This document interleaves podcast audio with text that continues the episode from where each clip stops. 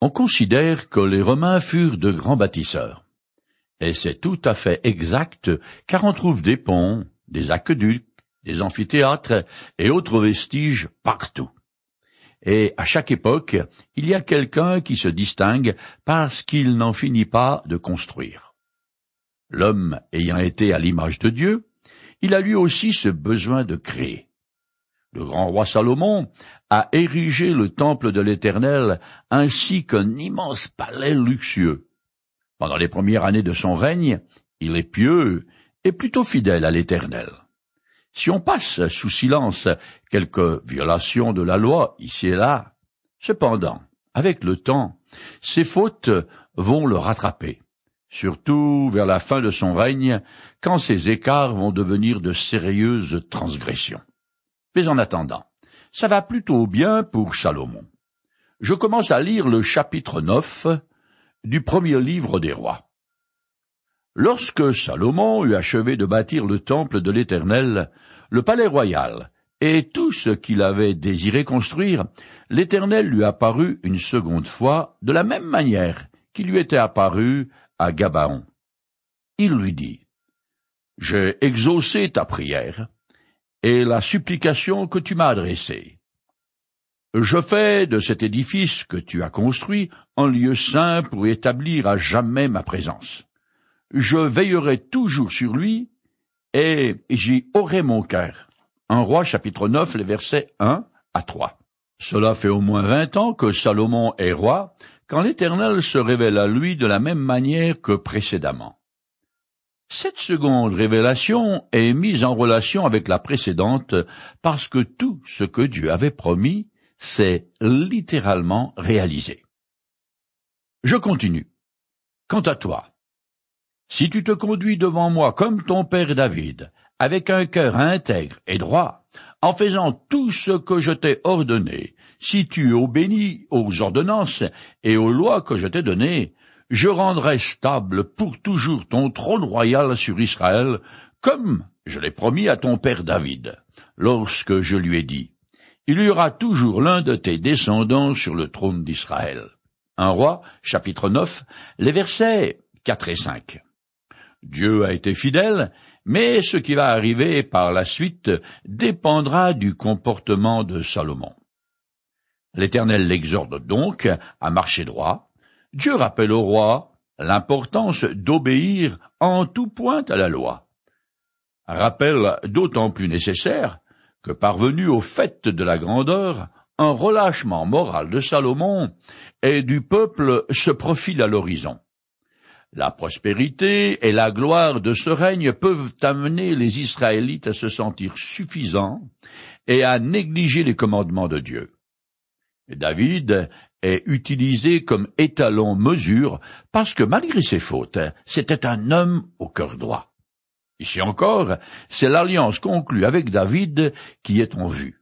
Le trône est toujours considéré comme celui de David, et le roi comme le fils de David. D'ailleurs, les rois de Juda sont appelés fils de David, et jamais fils de Salomon. Dans le fond, David aimait vraiment l'Éternel, mais c'était un faible devant certaines tentations associées au pouvoir que lui donnait sa position de roi. Qu'aurais-je fait à sa place que celui qui se croit meilleur que David lui jette la première pierre? Je continue avec les paroles de l'Éternel qui se font menaçantes. Mais si vous vous détournez délibérément de moi, vous et vos descendants, si vous n'obéissez pas à mes lois et à mes ordonnances que j'ai établies pour vous, et si vous allez rendre un culte à d'autres dieux et vous prosterner devant eux, je ferai disparaître le peuple d'Israël du pays que je lui ai donné. Je rejetterai loin de ma vue ce temple que j'ai consacré pour y être présent, et tous les peuples se moqueront d'Israël et ricaneront à son sujet.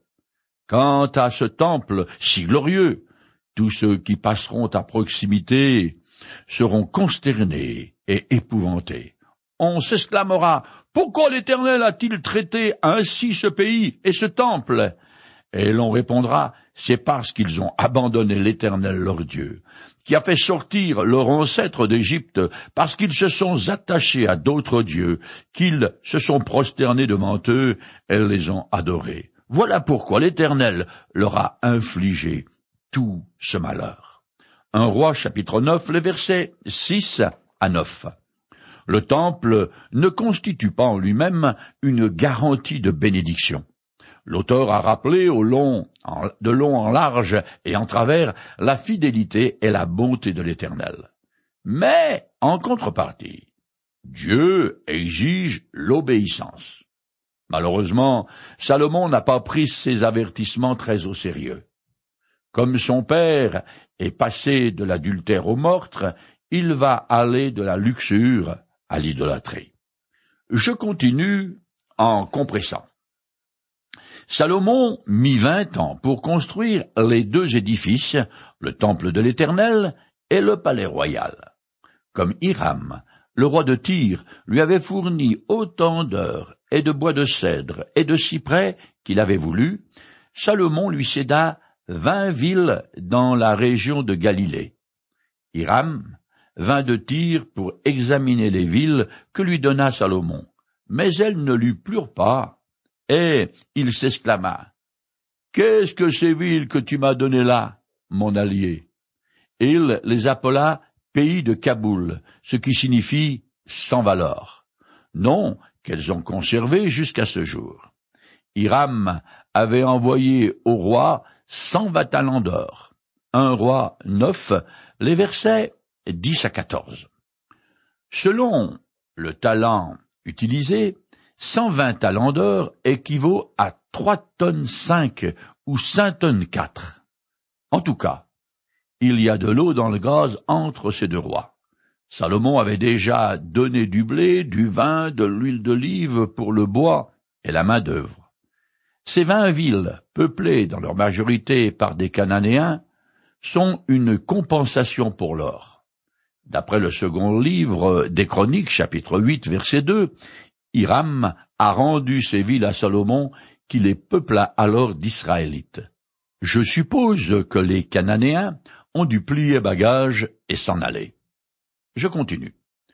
Le roi Salomon avait organisé des corvées pour la construction du temple de l'Éternel, du palais royal, pour l'aménagement des terres, pour des cultures en terrasse, ainsi que pour la construction des remparts qui entourent Jérusalem et les villes de Hatzor, Megiddo et Gézer.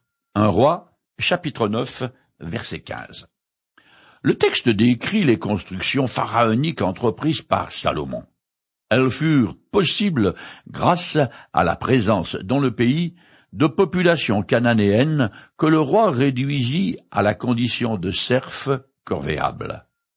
Avant ces tableaux, Seule la cité de David était entourée de remparts, en comblant la dépression qui sépare la cité de David et l'esplanade du temple au nord. Salomon a doublé les dimensions de Jérusalem qu'il a entourée d'une muraille afin de mieux pouvoir se défendre. Quant aux trois villes mentionnées, elles étaient déjà fortifiées, mais ont été renforcées afin de protéger davantage le nord, le centre, le sud-ouest du pays des invasions étrangères. Je continue. Le pharaon, roi d'Égypte, s'était mis en campagne pour s'emparer de Gézer. Il l'avait incendié après avoir tué les Cananéens qui l'habitaient. Plus tard, il l'avait donné en cadeau de noces à sa fille lorsqu'elle était devenue la femme de Salomon. Salomon reconstruisit Gézer ainsi que Bethoron, la basse, Baalat et Tadmor, dans la contrée désertique du pays, et toutes les villes qui lui servaient d'entrepôt et celles où il tenait en réserve ses chars de guerre et ses équipages de chars. Il construisit tout ce qu'il avait envie de construire à Jérusalem, au Liban et dans tout le pays soumis à son autorité. Un roi chapitre 9, les versets 16 à 19. L'auteur ouvre une parenthèse pour expliquer comment Gézer est devenu propriété de Salomon. Cette ville était peuplée par des Cananéens sur le territoire même de la tribu d'Éphraïm. Josué 16, verset 10. Nous ne savons pourquoi ce pharaon l'attaqua et la détruisit. Bénoron commande l'entrée du col par lequel on accède de Juda à Jérusalem à partir de la plaine côtière. Tadmor est très loin, dans le nord et à l'est de la Syrie. Aujourd'hui, c'est la grande oasis de Palmyre, située entre Damas et l'Euphrate. Salomon s'est appliqué à entourer son royaume d'une ceinture de forteresses. Il a fortifié beaucoup d'autres villes qui devaient servir d'entrepôt de provisions pour les temps de guerre et de famine. Je continue en compressant. Il y avait une population qui n'était pas israélite. Des Amoréens, Hittites, Phérésiens, Éviens et des Yéboussiens, Salomon les employa comme esclaves de corvée. Mais Salomon n'astreignit à l'esclavage aucun des Israélites. Il les enrôla dans l'armée comme soldats, fonctionnaires, officiers, écuyers, chefs de ses chars et de ses soldats sur chars. Trois fois dans l'année, Salomon offrait des holocaustes et des sacrifices de communion sur l'autel qu'il avait fait construire à l'Éternel, et il brûlait des parfums sur celui qui était dressé devant l'Éternel. C'est ainsi que le peuple fut mis en fonction. Un roi, chapitre 9, les versets 20 à 25. Pour ce qui est d'une pratique religieuse, le roi est fidèle à l'Éternel, il observe les trois grandes fêtes de l'année, c'est-à-dire la Pâque, suivie des pains sans levain, les semaines ou Pentecôte et la fête des cabanes ou tabernacle. Il offre des sacrifices à tour de bras, au temple et non plus sur les hauts lieux au sommet des collines. Les trente mille ouvriers hébreux travaillent au mois puis retournent chez eux afin de vaquer à leurs propres affaires. Un roi chapitre 5, les versets 13. Par contre, et c'est un peu choquant pour nous, il exploite au maximum les Cananéens qui sont encore dans le pays. Mais à cette époque, Dieu tolère cette pratique. Je finis ce chapitre 9. Le roi Salomon arma aussi une flotte à Etzom Geder, près d'Elat, sur les bords de la mer Rouge, dans le pays des Dômes. Hiram envoya à bord des navires des marins phéniciens expérimentés pour aider les gens de Salomon. Ils parvinrent à Orphir, d'où ils rapportèrent plus de douze tonnes d'or qu'ils remirent au roi Salomon. Un roi chapitre 9, les versets 26 à 28. Sur une carte, on constate que loin, au sud d'Israël, dans le pays des Dômes, conquis par David, se trouve le bras est de la mer Rouge, ainsi appelé golfe d'Aqaba. Etzion Geder est situé au sommet de ce bras. Ce port s'appelle aujourd'hui Elat. Il permet à Salomon d'avoir accès à l'océan Indien. La région orifère d'Orphir est probablement dans le Yémen actuel.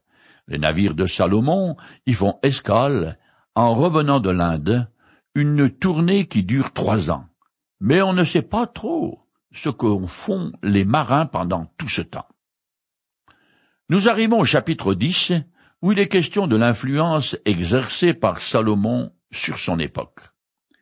Les pèlerins juifs et prosélytes qui vivent à Jérusalem pour adorer Dieu, et les voyageurs de commerce parlent de Salomon, colportant ainsi ses immenses richesses et sa grande sagesse. Avec le temps, elle devient légendaire et universellement connue. Je commence à lire ce chapitre 10. La reine de Saba entendit parler de la réputation de Salomon avait acquise grâce à l'Éternel. Elle vint donc pour éprouver sa sagesse en lui posant des questions difficiles. Un roi chapitre 10 verset 1. Saba est au Yémen. Cette région était riche en or, en aromates et en pierres précieuses dont la reine fait le commerce. Jérémie chapitre 6 verset 20. Ésaïe 60 verset 6. Psaume 72 verset 10. Dans son encyclopédie du premier siècle de notre ère, l'écrivain latin Pline l'Ancien et d'autres auteurs citent souvent le royaume de Saba et ses richesses. Ce que les fouilles archéologiques ont confirmé, Ce long et précieux voyage entrepris par la reine témoigne de la splendeur du règne de Salomon. Elle vient pour écouter et tester le roi, mais aussi pour parler affaires et alliances parce qu'Israël contrôle la route des caravanes qui va de l'Arabie à l'Égypte. Jésus a mentionné cette visite de la reine, reine du Midi, Matthieu chapitre 12 verset 42. Et dans les psaumes et prophètes, elle est le prototype des hommages que les païens rendront un jour au roi suprême d'Israël, le Messie. Comparez Psaume 72, les versets 8 à 11, Ésaïe 60, le verset 6. Je continue le texte. Elle arriva à Jérusalem avec une suite importante, et ses chameaux chargés d'épices, de parfums, d'heures en très grande quantité, et de pierres précieuses. Elle se présenta devant Salomon et lui parla de tout ce qu'elle avait sur le cœur. Salomon lui expliqua tout ce qu'elle demandait. Il n'y avait aucun sujet sur lequel il ne pouvait lui donner de réponse. La reine de Saba constata combien Salomon était rempli de sagesse. Elle vit le palais qu'il avait construit, les de sa table, le logement de ses serviteurs, l'organisation de leurs services, leur tenue, et les holocaustes qu'il offrait dans le temple de l'Éternel. Elle en perdit le souffle. Un roi chapitre 10, les versets 2 à 5. La caravane imposante de la reine reflète sa grandeur et sa richesse mais elle est quand même fortement impressionnée par le savoir et la magnificence de la cour bien organisée de Salomon. Je continue en compressant. Elle dit au roi, c'est donc bien vrai ce que j'avais entendu dire dans mon pays au sujet de tes propos et de ta sagesse. Et voici qu'on ne m'avait pas raconté la moitié de ce que tu es. Ta sagesse et ta prospérité surpassent tout ce que j'avais entendu dire. Qu'ils ont de la chance, tous ceux qui t'entourent, et qui sont toujours en ta présence, de pouvoir profiter sans cesse de ta sagesse. Loué soit l'Éternel ton Dieu, qui t'a témoigné sa faveur en te plaçant sur le trône d'Israël. C'est à cause de son amour éternel pour Israël que l'Éternel t'a établi roi pour que tu gouvernes avec justice et équité. Un roi chapitre 10, les versets 6 à 9. Voilà une belle confession de la part de la reine païenne, qui était d'abord très sceptique vis-à-vis de ce qu'on disait de Salomon. L'important est que derrière tout ce qu'elle voit, elle discerne la faveur de l'Éternel envers Israël. La soif de sagesse de la reine et la différence que soulève Jésus entre elle et ses contemporains qui ont devant eux celui en qui sont renfermés tous les trésors de la sagesse et de la science. Luc, chapitre 11, le verset 31. Colossiens, chapitre 2, verset 3. Je continue. Ensuite, la reine fit cadeau au roi de cent vingt talents d'or, trois tonnes cinq ou cinq tonnes quatre, d'une très grande quantité de parfums, d'épices et de pierres précieuses. En fait, il n'arriva plus jamais une aussi grande quantité de parfums et d'épices que celle que la reine de Saba offrit au roi Salomon. De plus, les navires de Hiram, qui rapportaient de l'or d'Ophir, ramenèrent aussi de là-bas une grande quantité de bois de santal et des pierres précieuses. Le roi utilisa le bois de santal pour faire une balustrade dans le temple de l'Éternel, et pour le palais royal aussi, que des lyres et des luttes pour les musiciens. Plus jamais pareil bois de santal ne fut importé, et l'on n'en a plus vu jusqu'à aujourd'hui. Le roi Salomon donna à la reine de Saba tout ce qu'elle désirait et ce qu'elle demanda. De plus, il lui fit des présents dignes d'un roi tel que Salomon. Un roi chapitre 10, les versets 10 à 13. La mention d'Orphir montre que cet endroit fait partie du royaume de la reine, ou en est proche. À cette époque, les traités commerciaux étaient accompagnés d'un échange de présents. Le santal vient de l'Inde. C'est un bois magnifique, noir, à l'extérieur et rouge à l'intérieur qui se conserve. Il est utilisé en ébénisterie et comme encens à cause de son odeur aromatique quand il brûle. Je continue le texte qui énumère les richesses de Salomon. Chaque année, le roi recevait vingt tonnes d'or, sans compter le produit des taxes payées par les importateurs, et les marchands, ainsi que les tribus versées par tous les rois occidentaux et les impôts reçus par les gouvernements du pays.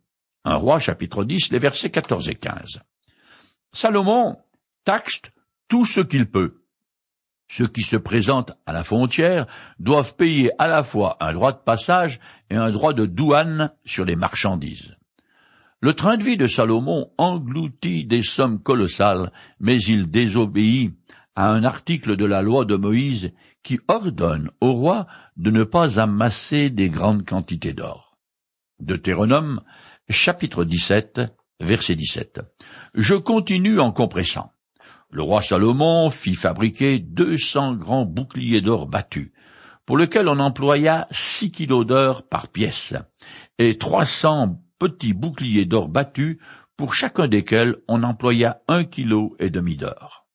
Le roi les fit placer dans le palais de la forêt du Liban. Il fit aussi fabriquer un grand trône d'ivoire plaqué d'or fin. Six marches y conduisaient, le dossier était arrondi, et il y avait des accoudoirs de part et d'autre du siège, avec à côté d'eux deux lions sculptés. Douze lions se tenaient debout de part et d'autre des six marches. Rien de semblable n'existait dans aucun royaume. Un roi, chapitre 10, les versets 16 à 20. Ces boucliers d'apparat sont en bois plaqué or. Ils sont utilisés lors des cérémonies religieuses et militaires. Ils seront emmenés en Égypte par un pharaon après qu'il ait vaincu le fils régnant de Salomon. L'ivoire sert à la fabrication des meubles de luxe. Je continue.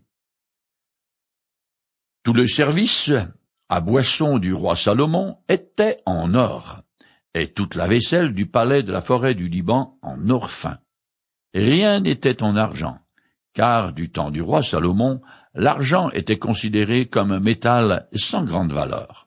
En effet, le roi disposait d'une flotte de navires de Tarsis au long cours qui naviguaient avec ceux de Hiram et qui, tous les trois ans, revenaient chargés d'or, d'argent, d'ivoire, de singes, de pans. Le roi Salomon surpassa tous les rois de la terre par sa richesse et sa sagesse.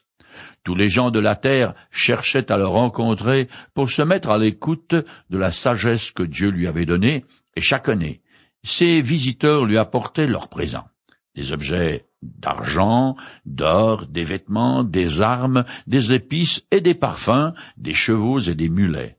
Un roi chapitre 10, les versets 21 à 25. L'extrême richesse de Salomon se mesure par l'abondance de l'or qui est partout. Il était de bon ton pour les courtisans et les membres de la haute société de posséder un singe ou un pan comme animal domestique. La flotte de navires au long cours allait jusqu'à Tarsis, Cadix, une colonie phénicienne au sud de l'Espagne, proche du détroit de Gibraltar. Plus on avance dans le livre et plus la grandeur de Salomon défie toute imagination, sa sagesse et son intelligence n'ont d'égal que l'heure, les pierres précieuses et la splendeur de son règne. Sa fidélité au culte de l'Éternel est rappelée plusieurs fois. Hélas, les choses vont se gâter. Car l'or, les chevaux, et les femmes vont avoir raison de la fidélité de Salomon à l'Éternel. Ce roi soleil avant l'heure va faire la démonstration que l'abondance et la vie facile qui permettent la satisfaction de tous ses désirs sont des ennemis de l'âme.